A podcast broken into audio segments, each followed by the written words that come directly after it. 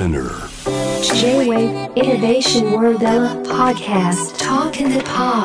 YOASOBIがナビゲートしています。J-Wave イノベーションワールドエラーここからは声のブログトークインザポットです、えー今回は YOASOBIの Ayaseそして ikuraの二人がそれぞれ声のブログを届けたいと思います。まずは私 Ayaseからお話ししたいと思います、えー今回お話しするのはですね味覚についてのちょっとお話をしたく。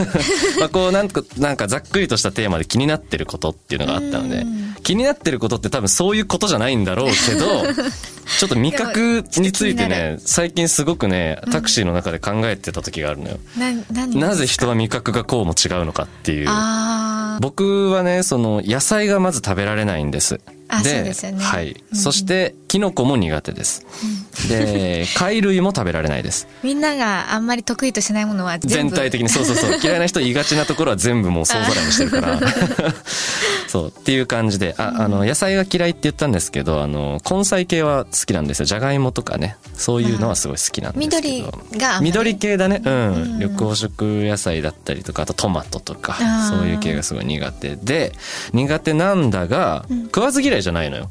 本当にちゃんと食べてんの。あそうなんだ。そう。しかもこの年に私26歳になってなんか野菜が食べられないなんてことを言ってる場合じゃないと思ってあこう居酒屋行ったりとかうん。こうご飯行ったりした時も結構頑張って積極的に食べるようにしてるの俺うん。この間頑張ってましたよね焼肉行った時。あそうそうそうそう。そう 食べてみようというやっぱりこうするのよ。で食べるんだけどやっぱり美味しくないなっていうのを再確認するだけなのよ。だからより嫌いになるだけでで大人になっても結局美味しくなかったってことですか？で親にもねずっと言われてたの。はどうせ二十歳超えて大人になってったらもう今は嫌いなもん多いかもしれんけど好きになるけんみたいな言われ舌が変わるって言いますもんね。そう。言われてたんだけど、全然でもむしろ増えたまであるんじゃないかっていうぐらい。えー、そう。そんな。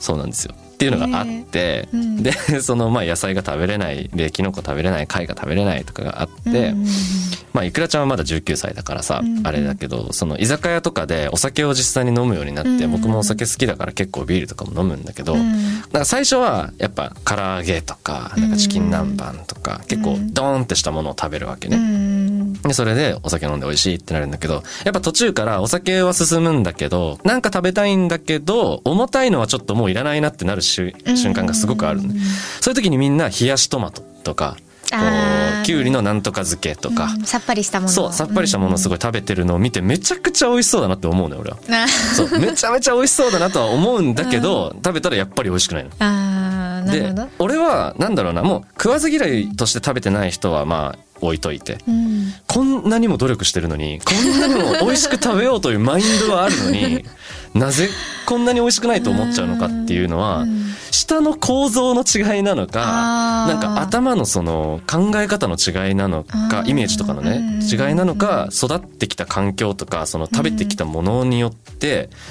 まあだから舌がこうの構造とか変わっちゃったどこの違いによって味覚のその美味しいとかまずいって判断する違いが生まれるんだろうっていうのがすごい気になった。そうなのなんかあの舌先はなんか甘いものを感知するとか、なんかいろいろありますよね、なんかいろいろ食べ方が下手ってこと？野菜の一番美味しくない部分を感じやすいところに置いてるいみたいな。やどうなんだろう舌の形とかなんかわかんない。ちょっとなんかでも本当、うん。幼少期から食べてきたものとかもあそうなんかあの私のお母さんが言ってたんですけど、うん。あの3歳ぐらいまでに食べるもので決まるっていうじゃないですか、聞く聞く。3歳とか5歳だとかねそうそうそう。言うよね。でなんか私のお兄ちゃんなんかはもう結構ちゃんと和食を食べてたので、うんうんうん何でもオールマイティーいける舌なんですけどお姉ちゃんは一番そういう時期にうん。アメリカにいたのでジャンクフードばっかり食べちゃったんですあーなるほど。よそしたらもうそっちの舌になっちゃって。えすごいいい研究結果がわかるか 兄弟がいるからこそうんすごいサンプル取れるじゃん。そうそうそう。それでだからもしかしたら幼少期の食べてたものが関係してるのかな、だねいやでも結構うちは俺以外はみんな野菜とかもすごい好きなの。だからなんだ。偏った食事の感じでは全然なかったし本当に一般的な、まあ、ごく一般的な家庭料理としうん。てその母ちゃんのねご飯を食べてきたんだけどん。はずなんだけどどこで野菜が嫌いって自覚したかとかも覚えてないんだけどでさ多分うん。えいくらちゃんはあれだもんね。そんなにむっちゃ嫌いってものはまあなんかどうしても食べれないっていうのはあんまりなかないいよねもしれない。あんま好きじゃないけどとかぐらいだもんね、俺はもう戻しちゃうぐらいだから結構。あらららら。涙目になってそう全身に震えが走りもう吐き出してしまうアレルギーとかじゃないんだあけーど吐き出してしまいたくなるぐらい苦手で。も生理的に体が受け付けてないんだ。受け付けてないっていう。あでさ例えばこうじゃあトマトでも、うん。多分俺といくらちゃんで同じトマトを食べたらーうん。感じてる味自体は一緒のはずなんだよ多分。あーなるほど。そう。それをこう脳がそうそれを美味しいと思うか、まずいと思うかの違いだと思う、うん違う味で感じてるわけではないと思うのよ、んだからやっぱり頭だよなと思って。ちなみに私もトマトはあんまり得意じゃないあそうだね。ね そうだね、そう。はい、ちなみにまああのいくらちゃんは、はい。いくらはお好きなんですか？いくらはあんまり好きじゃないっていう、はい。この最近決まり文句みたいになってきた。ありがとうございます、はい。ちなみに僕もいくらはそんなに好きじゃないです。あんまり。あんまり、まあ、食べれないことはないんだけどね、うん。あの名前にしといてごめんなさいって感じなんですそうね。はい。はい、ということで、えー僕の味覚についてのお話をね。はい。ではいくらさんの声のブログをお聞きしてよろしいでしょうか。はい、えっ、と今回お話しするのはですね、はい。あの最近映画館でジブリ作品見れるようになってるじゃないですか、でそれで改めて、まあ、家にも DVD とかあるんですけど、改めて映画館でうん「千と千尋の神隠し」をうん。見て、千千尋ね？うん。千千それちょっとさっきそれ気になったんですけど、千千尋って略してる人いますか？言うよ山口県民だけじゃないなですか。ことないよ。動物の森をどう森っていう感じだよ。ええ いやなんかさっきアイニーナさんとちょっとこの話してた時に、うん。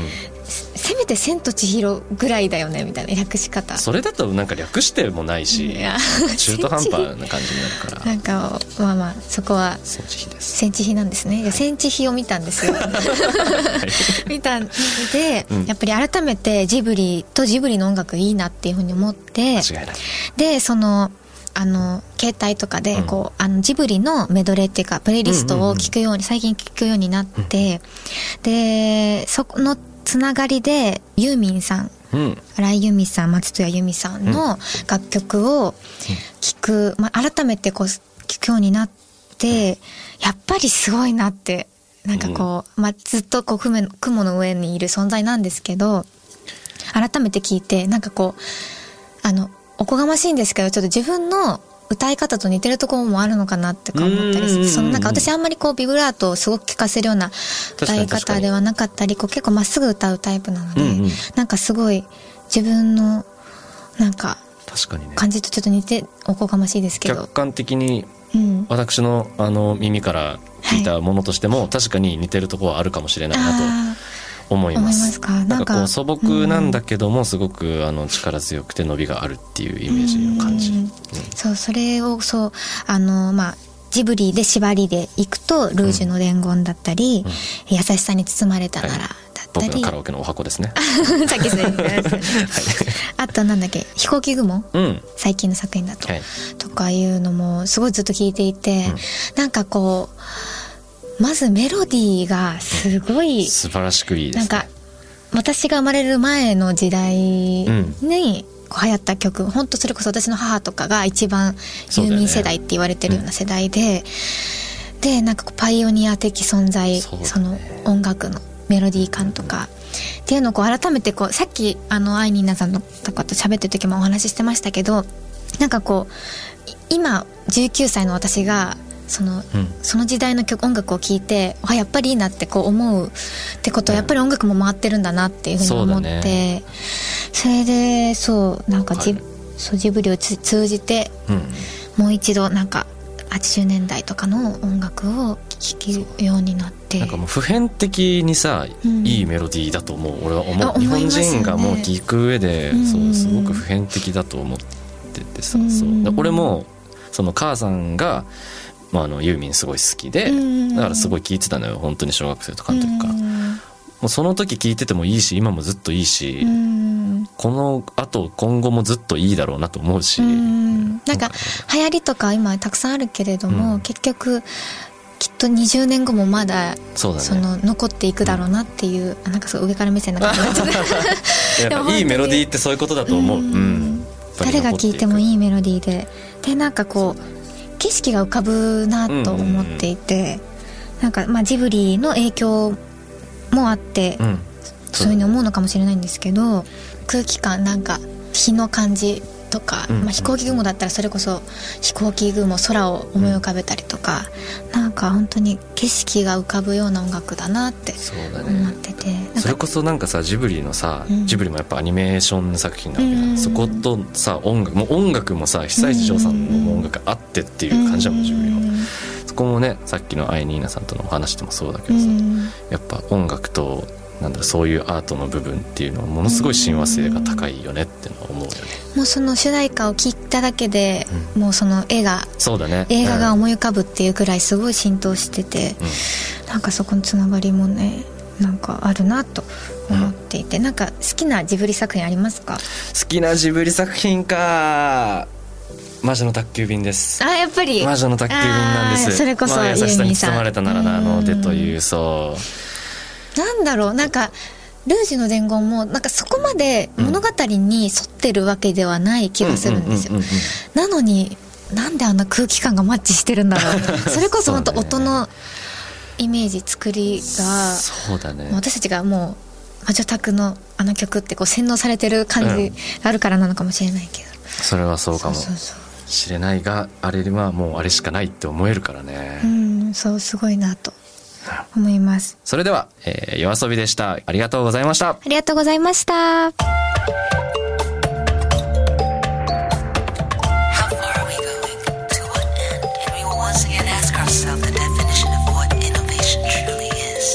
You're listening to J-Wave Innovation World Era podcast.